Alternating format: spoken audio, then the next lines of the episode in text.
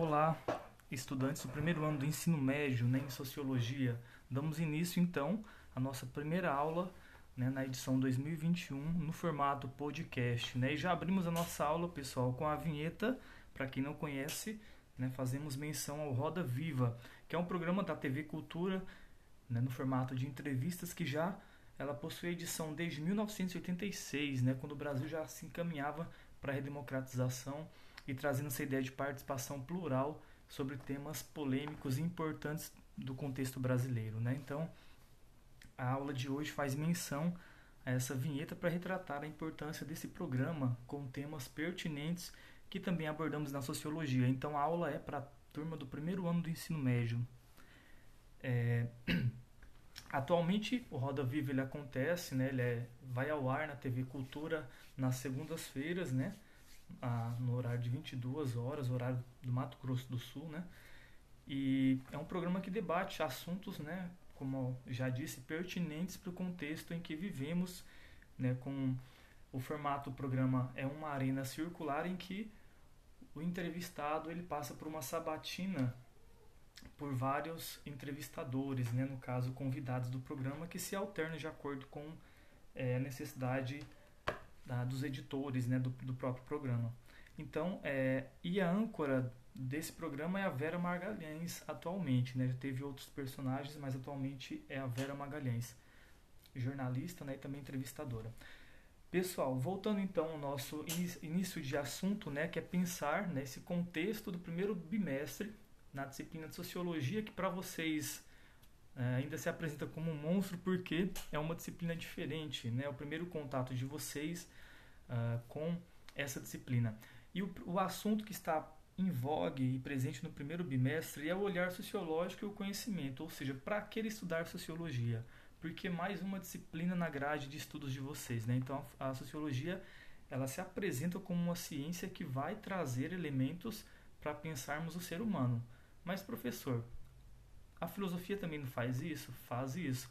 Mas a sociologia, a sociologia também possui métodos específicos, né, elementos cruciais que diferencia também da filosofia em alguns aspectos e que são fundamentais para a compreensão da sociedade. Né? Então, quando se fala em ciência e sociedade, não dá para trabalhar com achismos, com ah, construções de ideias não fundamentadas. Né? Então, a sociologia tem um compromisso de, a partir de estudos e observações, trazer alguns elementos que se apresentam na sociedade e que nós precisamos olhar com mais cuidado, né, com seriedade, ok? Então, é uma disciplina recente, nova para vocês, mas que traz como elemento você mesmo e o seu contexto social.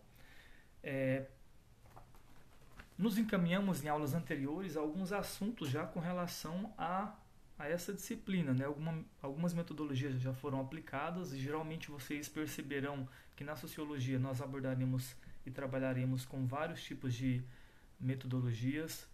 Né? A leitura ela é fundamental, fichamentos dos, dos textos também, né? que é resgatar de uma discussão, de uma leitura, de um, de um assunto o tema principal. Né? Então, esse tipo de é, metodologia é importante para que o aluno tenha essa absorção da, das informações, né? Mas não ficar só nisso. É, nesse material disponibilizado por podcast, para quem não conhece, podcast é um material em áudio, é fundamental para que a gente consiga é, nos aproximar, trazer, levar a informação até vocês de um modo mais, é, digamos assim, impactante, uma vez que estamos distantes, né, por conta desse período de pandemia. Então, a, a vida continua e as aulas precisam seguir né, para que vocês cumpram né, é, essa ementa, né, esse currículo para que vocês tenham acesso depois a outras formações, ok? Dito isto, vamos pensar então que já foi cobrado de vocês como atividades, né, como discussão nessa disciplina. A primeira atribuição, né, nós vimos, eu resgatei uma atividade da, daquela apostila referente a fevereiro, mandar encaminhado pela sede, né? Tinha uma questão voltada para a perspectiva da de alguns assuntos da sociedade que estão presentes, né? Por exemplo, a questão do preconceito, né? racial, a desigualdade social são temas que são bem elucidados no segundo ano do ensino médio, mas que também possibilita né, a série de vocês uh, pensar esse assunto, né? Porque o preconceito é evidente Né? Nós observamos isso no contexto atual brasileiro, né? E é muito importante observar a partir dos reality shows que existem, né? Como no caso brasileiro, né? O, uh, o Big Brother, né? Alguns temas polêmicos que se apresentam lá são retratos do que acontece na sociedade. Então é muito importante esse olhar sociológico para a negatividade do que também nós reproduzimos. Então o preconceito está presente no ser humano, na relação social, está presente. Ele foi naturalizado? Foi. E ele precisa ser desconstruído. Então não é banal quando se discute esses assuntos, é, sobretudo porque eles acabam prejudicando o convívio entre as pessoas, né, que demonstram não ter superado a diferença. Em pleno século XXI, nós temos que ainda fazer reflexões, e são importantes em decorrência disso, porque as pessoas não souberam superar umas às outras a partir da própria diferença que possuem.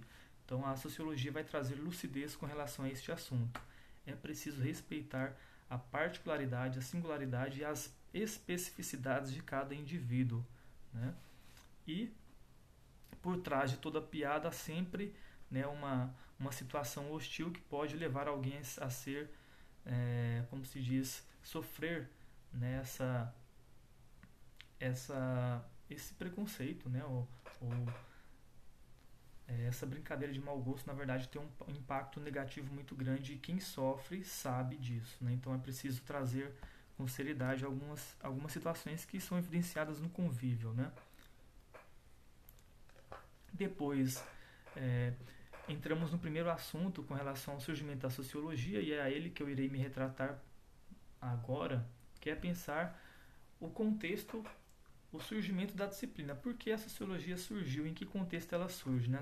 E vocês observarão que ela acontece, a sociologia na verdade ela surge na transição do século XVIII para o século XIX, né, quando a, a Europa passa por transformações de ordem social, econômica né, e estrutural, essa ciência surge no caos, em meio ao caos social, para compreender esses elementos sobre o convívio humano. Né. Então, dois fatores importantes eu quero que vocês anotem aí, tá? E servirão como avaliação né, desta aula, como atividade. Então anote o seguinte: dois elementos fundamentais do contexto histórico que permitiu o surgimento da sociologia.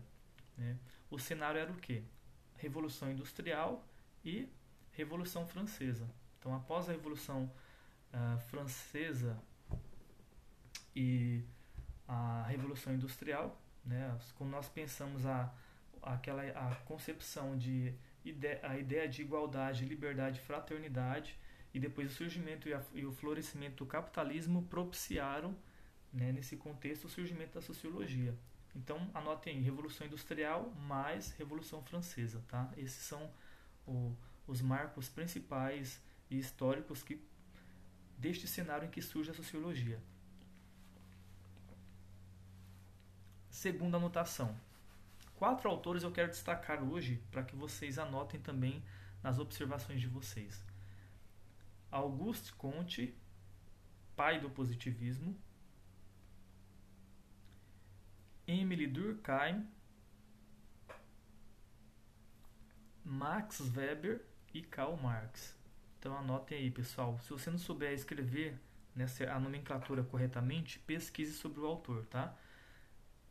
Auguste Comte, pai do positivismo, Emily Durkheim, Karl Marx e Max Weber. Então, esses quatro autores são fundamentais, são tidos como os clássicos da sociologia. Lembrando que o aquele que é tratado como pai da sociologia é o pioneiro Auguste Comte, filósofo e também ele foi é, influenciador do Emile Durkheim, que é tido como um, o sociólogo principal dessa disciplina, né? se é que possamos elencar como principal, já que há vários outros importantes.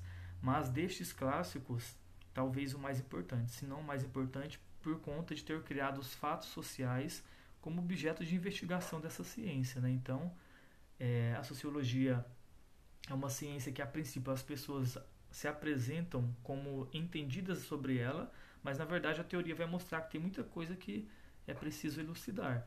É por isso a importância de estudar esses autores, os temas que eles abordam, sobretudo os elementos que nós vivenciamos no dia a dia. Né? Então, iremos aprofundar um pouco sobre esses autores. Ok, pessoal? Dito isto, por que o Augusto Conte é importante para pensar esse cenário?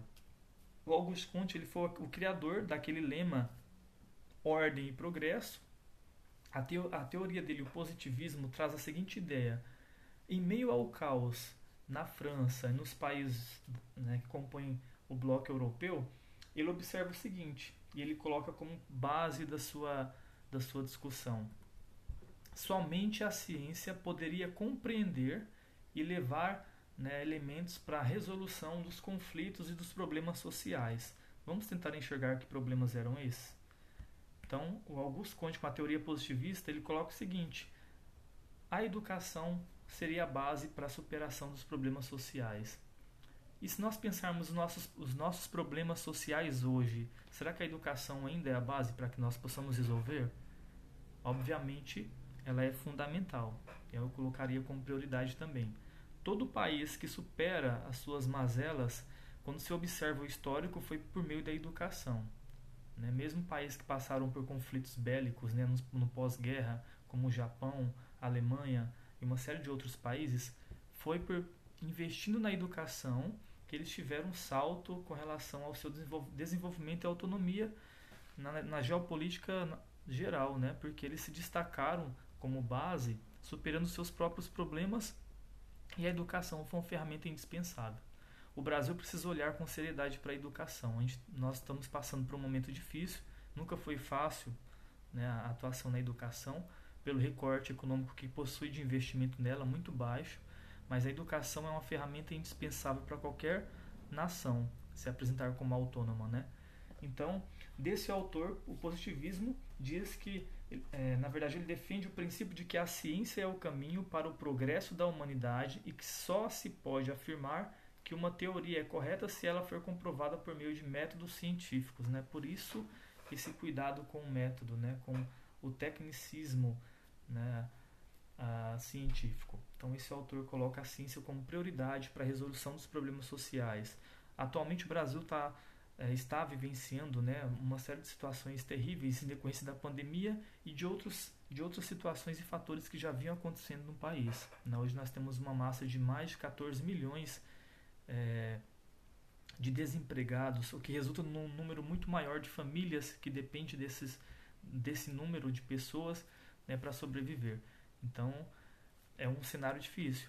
Quando nós pensamos o contexto em que surge a sociologia, também não foi diferente. Foi nesse caos em que as pessoas não tinham acesso aos recursos básicos para sobreviver, sobretudo com relação ao direito ao trabalho. Né? Então, um cenário não é muito diferente do nosso. E a teoria foi fundamental para a compreensão de que superar esses problemas é por meio do investimento na educação, na ciência, para que a nação possa ter nessa autonomia, o próprio país, né, é, desenvolver seus setores estratégicos para que possua autonomia frente aos demais setores e países, né? Então, contexto século, final do século XIX, início do século, é, ou melhor, final do século XVIII, início do século XIX, essa disciplina surge como fundamental. Tá? Então, Augusto Conte foi um influenciador, enquanto filósofo, já que a filosofia era uma, uma das ciências mais antigas, né? ela dá todo o suporte para que a sociologia surja. Só que a sociologia possui algo diferente, eu vou entrar nessa discussão ainda. Né? O autor que fundamenta a sociologia de fato é o Emile Durkheim, inspirado por é, Auguste Comte. Então, Emile Durkheim, para a teoria, é tido como pai da sociologia, embora o Auguste Comte, como seu é, vislumbre também é fundamental. Mas o Emily Durkheim enfatiza é, o surgimento da disciplina exatamente pela teoria chamado, né, pelo conceito que ele cria de fatos sociais. Fatos sociais é analisar tudo o que acontece no ambiente social a partir de nossas relações. Na nossa para toda ação há uma reação, né? Para toda ação há uma consequência, digamos assim. E esse autor vai analisar exatamente esses pontos e entender também, fazer um estudo sobre a organização social. O método dele é o funcionalismo, nós chamamos de funcionalismo, ou seja, ele trata a sociedade como uma espécie de organismo, como se fosse um organismo humano. Eh, no nosso sistema né, orgânico, cada uh, órgão possui uma função. Na sociedade, cada instituição social também possui uma função. A educação possui uma função, o setor de segurança também, o de saúde, a instituição família né, e uma série de outras instituições, cada qual cumpre um papel social importantíssimo para que a sociedade funcione né, organicamente e organizada. Né? É, e uma série de outros temas, ou na verdade conceitos, esse autor também aborda, mas a para além dessa aula, nós estaremos conhecendo um pouco dele. O que fica de importante para a aula de hoje sobre o Emily Durkheim? Ele, ele coloca como objeto de estudo os fatos sociais. Então, fatos são coisas, são, é, são a, na verdade, a reprodução da nossa ação. Né? Para ele, há três características, características que definem o fato social. Para ele, todo fato ele é geral, exterior e coercitivo. Geral porque se reproduz em todas as sociedades, exterior porque independe de nós. Né? Você age, a consequência da sua ação possui uma, um impacto. Né? E coercitivo porque há forças que nos faz obedecer a algo, por exemplo, obediência às leis e regras de um Estado, obediência a uma pessoa, no caso de vocês, aos responsáveis por vocês. Né? Então, para esse autor, há sempre uma força de coerção que nos dita o que fazer, como fazer. Né? E isso me faz pensar um pouco na reflexão da filosofia de que a nossa liberdade ela é mitigada. Não há liberdade, uh, segundo Paul Sartre, né? a nossa liberdade ela é sempre limitada, regrada. Né? Então entra um pouco em contraste, não em contraste, mas em sintonia com o pensamento do Emily Durkheim. Né? Há sempre uma força de coerção que dita a regra sobre o nosso comportamento.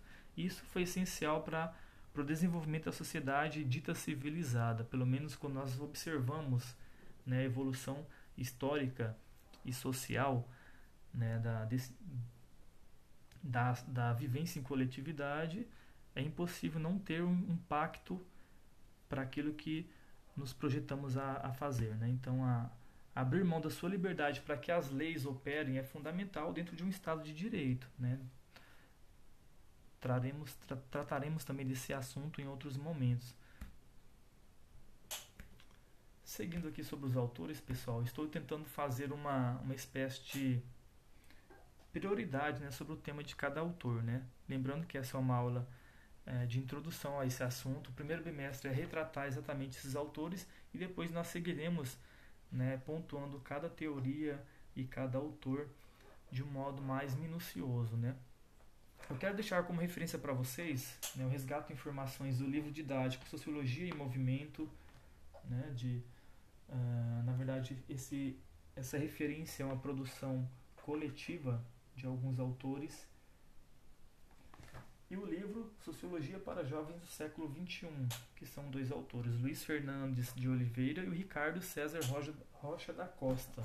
Além do material paradidático do professor, né, eu sugiro como bibliografia para vocês que queiram, para aquele que queira aprofundar o assunto, né, As Regras do Método Sociológico de Emile Durkheim. É um livro importante para compreender um pouco a leitura sobre a sociologia.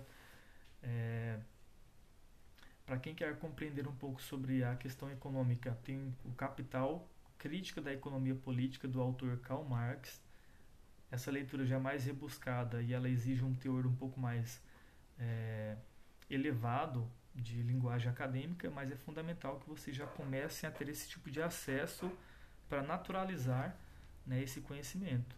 É, lembrando que é pelo hábito que nós naturalizamos algumas coisas com o estudo não é diferente. Então, o estranhamento a essa, a essa linguagem, aos conceitos desses autores, é, eu digo que não é fácil, mas a adaptação se dá, se dá exatamente no exercício, né, no fazer é, com relação a eles. Né. Ter contato e leitura sobre esses autores é fundamental para superarmos, então, essas, esses estranhamentos que a priori vocês terão. Né.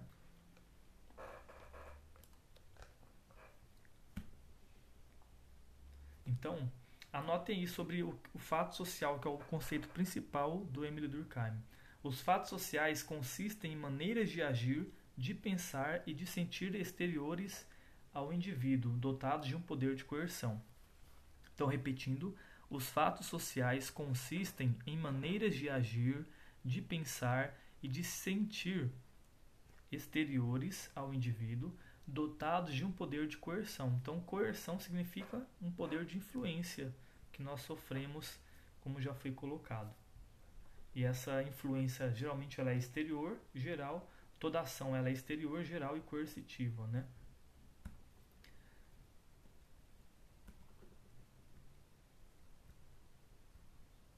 Um outro autor importante, tido como um clássico também da sociologia, pessoal, é o Max Weber, né?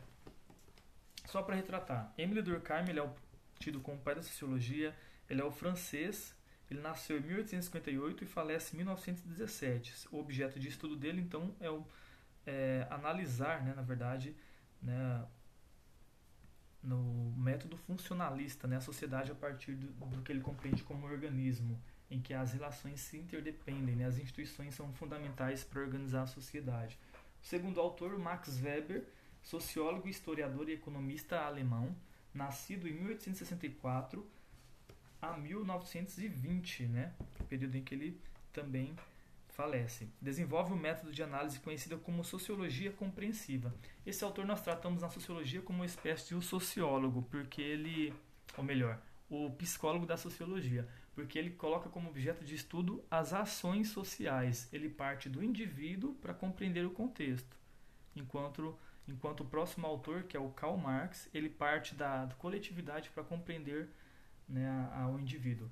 Então, esse autor Max Weber, o alemão, tem um livro dele fundamental chamado A Ética Protestante e o Espírito do Capitalismo, que ele elucida, né, ele externaliza como as religiões né, e o próprio capitalismo influencia as pessoas a se envolver num, num, num ambiente de a se envolver nessa lógica de que o trabalho é essencial para a manutenção da vida né, e, e nos coloca nessa lógica do capitalismo. Então, a religião tem um papel fundamental de direcionamento sobre os valores da estrutura social em que vivemos. Então, elas também influenciam nesse sentido para além da religiosidade, para além dessa concepção de divindade e do sobrenatural, ela também atua naquilo no para que o capitalismo se, se estabeleça como uma, uma influência né, na nossa vivência social.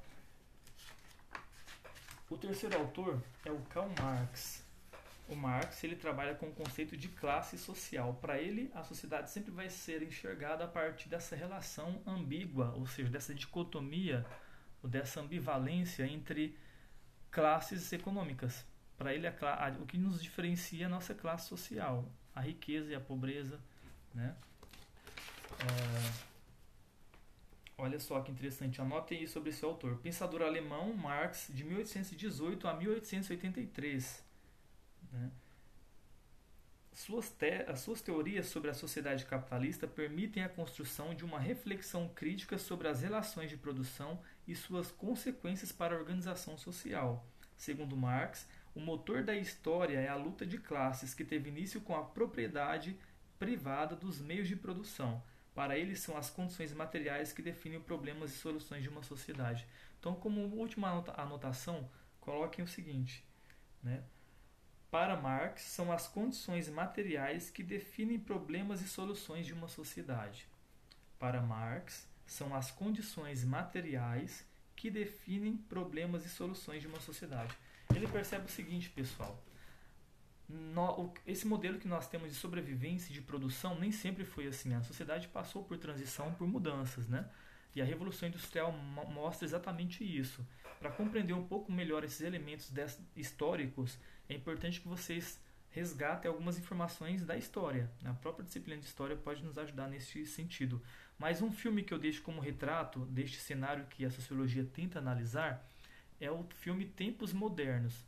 O autor Charlie Chaplin, o personagem né, norte-americano, já falecido também, ele foi um marco né, nessa crítica social com influência do, do, capitalismo. Então ele percebe o seguinte: o surgimento das fábricas, né, ele, o filme analisa exatamente isso.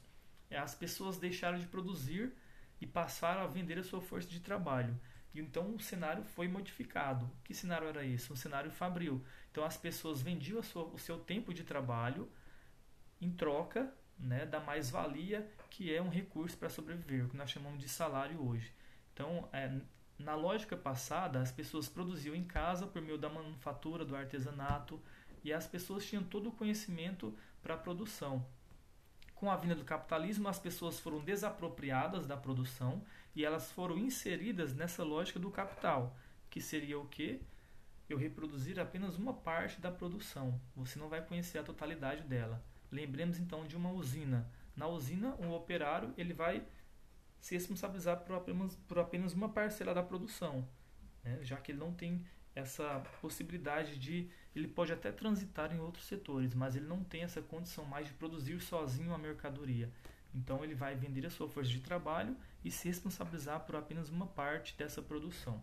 Então ele faz uma crítica a essa condição. O Marx ele diz que nessa lógica do capital, nesse formato é, que nós vivenciamos hoje, as pessoas foram desapropriadas da produção e elas passaram a ser a a, a ser inseridas em um ambiente de exploração em que elas vendem a sua força de trabalho para o dono do capital, né, que são que é a burguesia, que são os, os grandes empresários, aqueles que detêm toda a força de produção. Então essa é uma crítica que o autor deixa nessa lógica, né, de produção. É claro que há outras ideias e aí nós iremos aprofundar em outro momento. Mas desse autor é importante pensar o seguinte: o que define a percepção dele na sociedade é essa ideia de que há diferenças de classes sociais. E isso é muito importante, pessoal. Para vocês se posicionarem politicamente, é importante conhecer a teoria desse autor. Porque na, a, a relação política e economia estão muito intrínseca, intrínsecas, né? muito próximas. E aí eu preciso compreender qual a minha classe econômica e quais interesses políticos defende ela, para que eu possa participar politicamente com mais coerência. Né? Eu, nós percebemos que na sociedade, sobretudo brasileira, as pessoas não possuem essa visão, elas não possuem essa informação. Então elas se posicionam mais pela figura de liderança, pensando no indivíduo que vai liderar, e não pelo pacote de representações que esse indivíduo carrega, né? seja a sigla partidária, seja a ideologia dele, então é importante conhecer as ideologias e entender qual a sua ideologia, a sua percepção de, de mundo, qual a sua classe econômica, que tipo de ideologia te insere ou te exclui. Então é importante compreender a, a, a teoria para também se posicionar na prática. Né? Então vocês perceberão o seguinte: a teoria e a prática precisam caminhar próximas. Não faz sentido estudar sociologia se eu entender que na sociedade eu não preciso dela é fundamental compreender a teoria para que eu possa me posicionar na prática de vida. Né? A teoria ela está presente no contexto em que vivemos, mas é preciso ter esse olhar e o que nós a minha função enquanto professor vai ser despertar em vocês esse olhar tecnicista e criterioso para entender a sociedade. E aí vocês terão, né, como todos nós devemos ter, essa autonomia de nos posicionarmos, mas é preciso compreender o contexto e compreender né, os teóricos para entender melhor o ambiente em que eu permeio. Né? Então é fundamental neste sentido. Ok? A aula ela é um pouco desgastante no sentido de que ela é muito teórica, mas é fundamental passar pela teoria para compreender alguns elementos. Né? Então, eu sei que não é fácil, mas é fundamental compreendê-los. É, deste, deste assunto ainda, pessoal, eu acredito que seja né, o principal foco. Né, essa é a aula em formato áudio. Na próxima aula, seguindo com esse mesmo assunto, né, segue o material é, como alguns já receberam e outros irão receber em template, ou seja, em imagem, né? A teoria segue em imagem com algumas informações por meio de imagem e, uh, e frases, né, que elucidam o conteúdo, ok? Então a aula termina por aqui. Peço a vocês que anotem ou observem o que foi colocado no áudio e anote aquilo que foi cobrado. Ok? Até breve então, até um outro momento.